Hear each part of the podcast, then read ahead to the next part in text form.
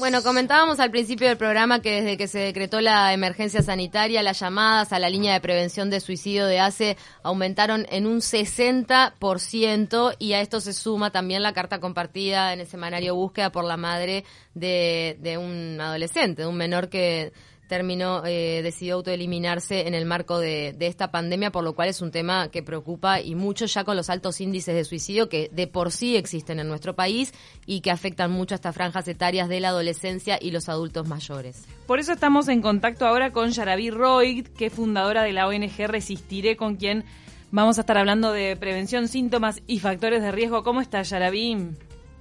Buenos días, mucho gusto, muy bien. Estás en Maldonado ahora, ¿no? No, sí, ahora estamos en Maldonado. Nos, eh, nos originamos en Piriápolis y ahora estamos en Maldonado, trabajando en todo el departamento. También trabajamos en La Valleja. ¿Cómo sentiste, Yaraví, en lo personal y con tu ONG Resistiré? Eh, ¿viste, ¿Viste que se viera reflejado esto que se está informando de un aumento de un 60% de, la, de las llamadas a, la línea? Sí, ¿También sentiste este, este aumento en tu ONG? He oído, mm. he oído en los informativos. El tema del suicidio hay que tratarlo con mucho cuidado. Mm. Eh, nuestro país, eh, como han dicho, es el número uno en suicidios en toda América Latina. No es uno, uno de los, es el número uno, junto con Cuba. Y estos suicidios se dan con mayor, mayor cantidad en los dos extremos de la franja etaria, que son adolescentes y adolescentes, adolescentes y niños también. Sí, sí, chiquilines y adultos, mayores. Y adultos mayores. Adultos mayores más todavía. ahora Yaravir, eh, comentábamos al comienzo del programa de si es necesario de alguna forma instruir a la población para poder detectar esos llamadores, esos indicadores de que hay una persona de tu entorno que podría llegar a terminar en una autoeliminación. Eh, ¿Te parece que falta información al respecto, que sigue siendo un tema demasiado tabú y que por ende es este, una situación y una cifra tan elevada en nuestro país? Sí, es un tema tabú y siempre digo que en este siglo XXI todos los tabúes se han, se han derribado y sin embargo el tabú de hablar de suicidio aún no. Y lamentablemente cuando se habla, se habla más.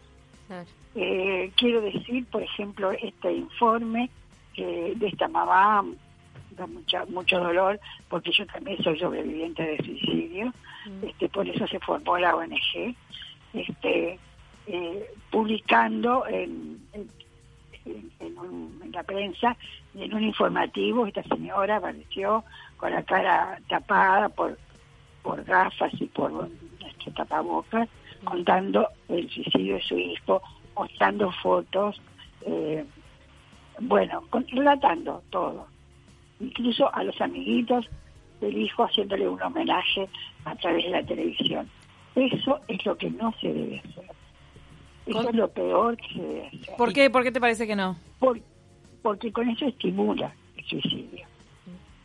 ¿Cuántos chiquilines encerrados en sus casas en la cuarentena están viendo esa situación de lo que es el niño? Están angustiados y pueden llegar a, imitar ese acto, ese acto. ¿Y te parece el haberlo compartido en la prensa también? Me parece muy mal.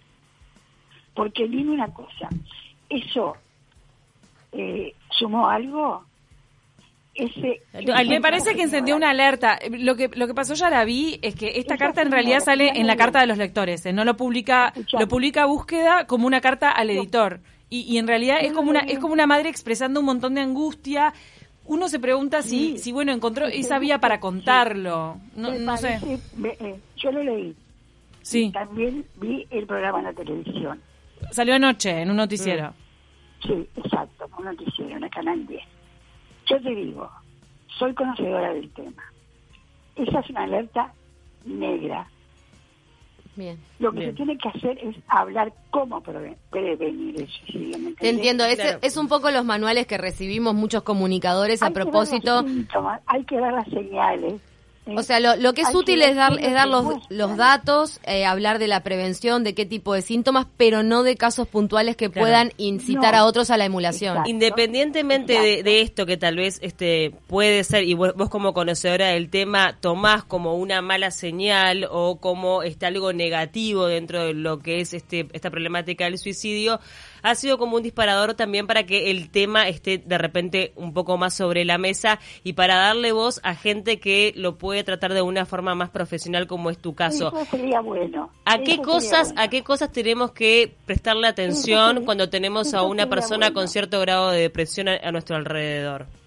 Mira, todas las personas que se van a suicidar, sea la edad que sea, dan señales. Siempre, siempre dan señales es imposible cuando alguien nos dice, no me di cuenta, no, me, no dio señales, estaba todo bien, estaba todo fantástico en la vida de él o de ella, tenía planes para el futuro.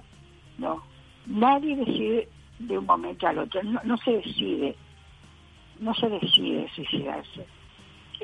El suicidio es producto de una crisis muy profunda que la persona está viviendo. Nadie quiere suicidarse la persona quiere dejar de sufrir.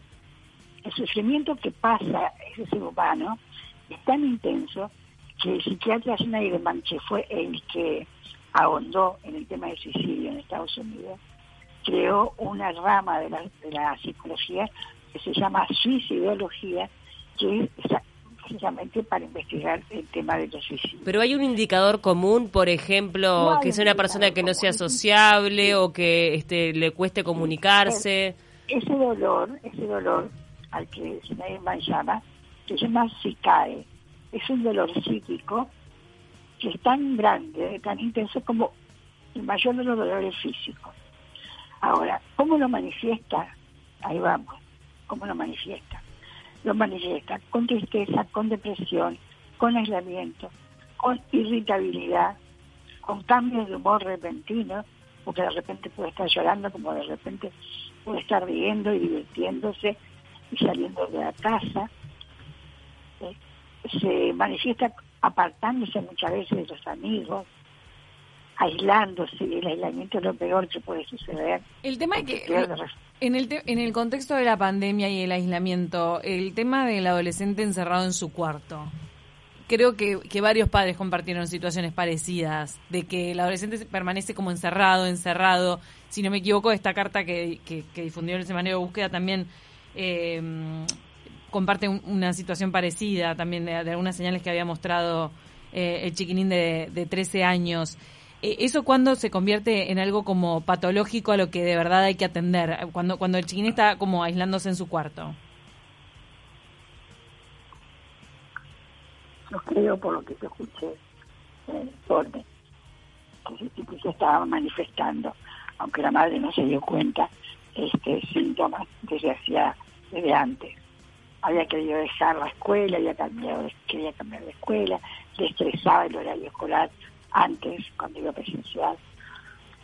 Pero bueno, es un caso, es un caso que, que, que habría que analizar y organizar Las familias, las familias tienen que recurrir en primera instancia al teléfono de ACE o a ONGs este como la tuya. Ahora te voy a decir, en este momento de, de, de, de encierro de los chiquilines, es el mejor momento para observarlos y darse cuenta qué es lo que está pasando.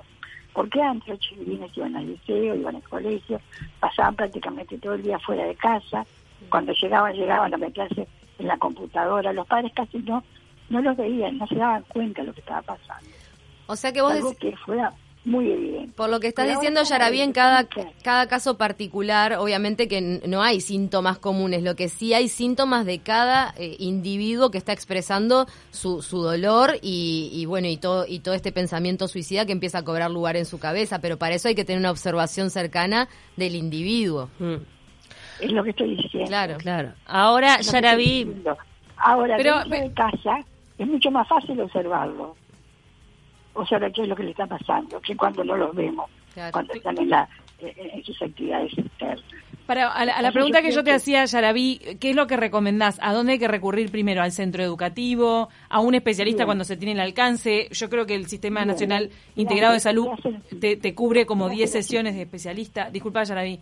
Y, o llamar a una, una ONG como la tuya o al teléfono de ACE. ¿Qué, qué es lo que recomendás? ¿Cuál es el primer paso? Que tenemos que hacer los padres, los referentes, los que están alrededor.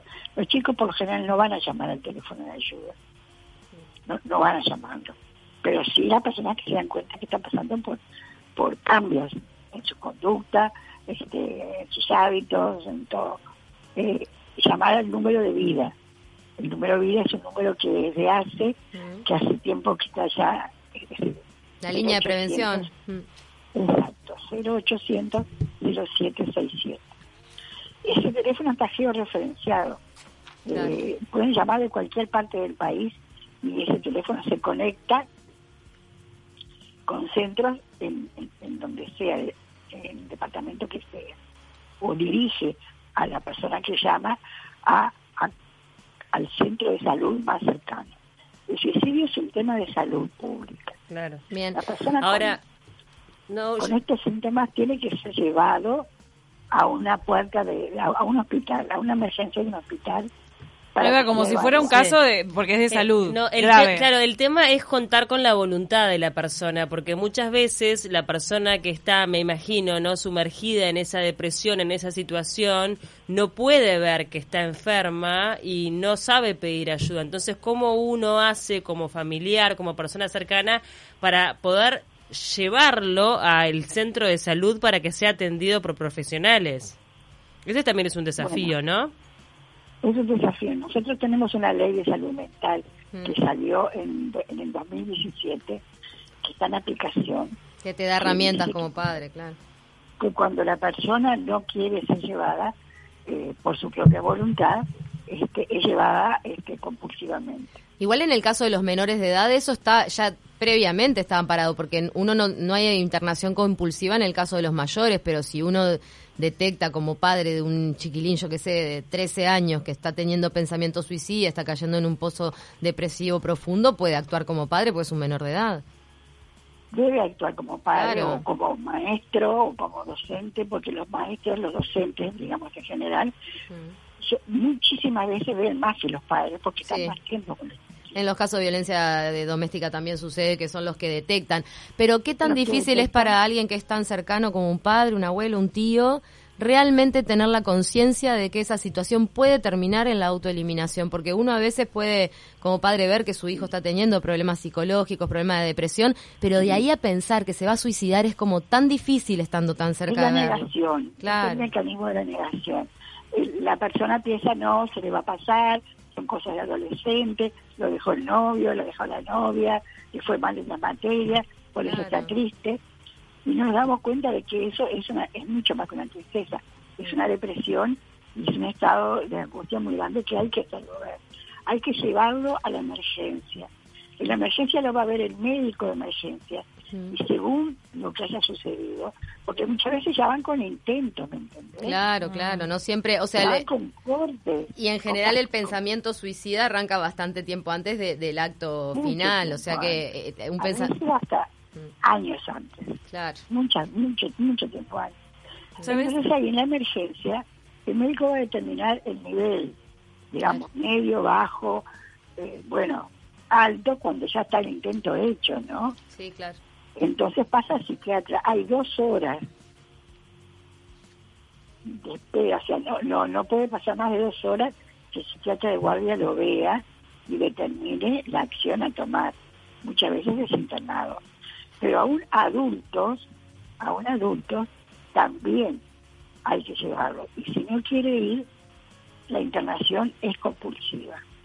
Por ley es compulsiva, en esta ley es compulsiva. Recordemos el número de, de, la línea de vida de ACE 0800 0767, también queda en nuestras redes sociales.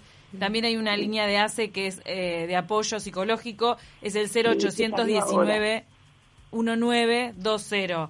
Tenemos, tengo una pregunta porque mira, un oyente Robert manda un mensaje y dice, según los académicos no se debe hablar de forma abierta del suicidio porque esto podría generar un efecto multiplicador. Esto de Nosotros ahora estamos hablando. Ahora, ¿no se puede hablar de caso concreto? ¿Es eso lo que nos estamos refiriendo? No se puede hablar. No se puede hablar, no se puede dar nombres, no se puede dar la forma con que se quiso suicidar o, con, o cómo se suicidó, el arma que usó, el lugar donde se encuentra. Esos detalles no se pueden. Y tampoco la, la, mm, o sea, como se hizo acá en la descripción, lo que es la reacción de los seres queridos, porque muchas veces también también pasa que el que, que el que, tiene pensamiento suicida o está en ese tipo de depresión piensa que es una salida que lo va a vanagloriar después ante su familia o ante... Exacto, Pero como no se puede hablar, todo se mezcla y por lo general no se habla de nada. Entonces termina siendo un tema tabú y nadie sabe cómo actuar y no hay información al respecto. Además se piensan que no se puede hablar claro, Ah, no, no se puede hablar de determinados aspectos. De los casos. Ah, claro, de los casos puntuales. Eso que hicieron no se puede hacer. Pero busquen técnicos, busquen psiquiatras, busquen sociólogos. Tenemos un equipo de prevención de suicidio en el Uruguay que está formando y que está trabajando, mm. que va a hablar lo que tiene que hablar, va a hablar sobre la prevención, sobre los mm. factores de riesgo, hay manual incluso de hace ya desarrollado desde hace un par de años. Manuales a propósito de, sí, estupendos, a propósito del manejo en los medios de comunicación, pero, lo, pero eh, ¿pensás que está capacitado el personal de salud que ataja en primera línea a, estas personas que están capacitadas para detectar esos síntomas? Lo, pienso desde tu lugar, que me imagino que habrás, después de obviamente tu propia experiencia de vida, pero además de, todo el trabajo con la NG, desarrollado cierto olfato para decir yo acá huelo que, realmente hay una depresión profunda que puede terminar muy mal. Eh, ¿Está capacitado el personal? ¿Tienes el desarrollo de ese, de ese olfato de los síntomas? Se ha, se ha progresado mucho. Hace tres, cuatro años atrás, este, era, era más subestimado el suicida que iba a una emergencia. Decía, ah, bueno, este loco se quiso matar, vamos a dejarlo para lo último. Mira, ¿así tan así? Entonces, más o menos, sí. No, se estimaba. Mm. Se atendían otros casos primero. Pero ahora por ley, el, la persona que va con un intento de autoeliminación a la emergencia tiene que ser atendida primero no primero que un ataque cardíaco, ¿no? sí, o un accidentado, obviamente, pero pero sí sí como algo urgente. no se le puede dejar esperando, porque se va, se va, espera mucho. No, claro, aparte en ese momento realmente si uno logra eh, tratar o atajar en ese pico de angustia que, que es cuando la persona está más cerca de, cometer la autoeliminación, si uno puede eh, atajarlo ahí realmente eh, lo evita a, a posteriori es un momento de un pico de angustia que se evita o al otro día esa persona... No, vamos a ver, es un momento de, pico de angustia que se, se, evita en ese momento, mm. que hay que internarlo, hay que hacer un tratamiento, se le hace, eso lo va a decir el psiquiatra. El psiquiatra va a trabajar con un psicólogo también, todos los centros de salud lo tienen, hace, también lo tiene, eh, o sea, hace y todos los centros de salud. Bien. Y, y se le va a hacer un tratamiento, ¿no? El tratamiento, por supuesto, puede llevar hasta seis meses. Sí, sí, no, no es de un día para otro, obviamente. Pero, con la medicación, la medicación de ese momento, el tratamiento terapéutico, todo, por lo menos se puede salir de esa zona roja. Sale, se puede salir de esa zona roja. Ah. Lo que nada te va a decir, afirmar que no vuelva a caer. Claro. Porque sí, porque hay, seguimiento. Sí, hay temas psicológicos más profundos a tratar. Claro, claro. Puede, puede haber como puede no haber, pero, pero hay que hacer un seguimiento por más tiempo. Puede que no lo repita, puede que sea como ese, ese otro mito que dice, el que lo hizo una vez no lo vuelve a hacer. No, lo puede volver a hacer. Sí, no volverlo a hacer, pero lo puede volver a hacer. Somos individuos más allá de todo. Yaravi, te tenemos que despedir, eh, tenemos un flash informativo ahora, pero muchísimas gracias por estar en contacto esta mañana, por hablar de un tema tan delicado yo te agradezco. Cuando ustedes quieran hablar de esos temas, busquen este eh, en, ACE, busquen en el Laurelar al sociólogo, por ejemplo, Pablo Heim, que trabaja muchísimo en este aspecto y que también es muy esclarecedor. Bárbaro. Vamos a reiterar los teléfonos para que la gente pueda llamar a, a, pedir al menos ayuda o tener un primer contacto. ¿Te parece, Yarabi? Bien, el teléfono de vida es el 0800 0767 de celular asterisco 0767. Está referenciado a todo el país. Perfecto. de cualquier parte del país se puede llamar y conectan con los centros de atención en ese lugar. ¿Y vos específicamente en, Resistiré también atendés llamados? Sí, atiendo llamados. Atendemos llamados que nos mandan 1800 ah, personas derivaciones. que, que conocen y que piden ayuda. Y también tenemos asistencia, asistencia de apoyo. Pero no hay, entonces no, no damos número directo de Resistiré. No, yo, generalmente me llaman del 0800. Claro, te derivan. Perfecto. perfecto. Nos vamos rápidamente a la tanda. Muchísimas gracias, Yaraví. Gracias a ti. Te mandamos un abrazo.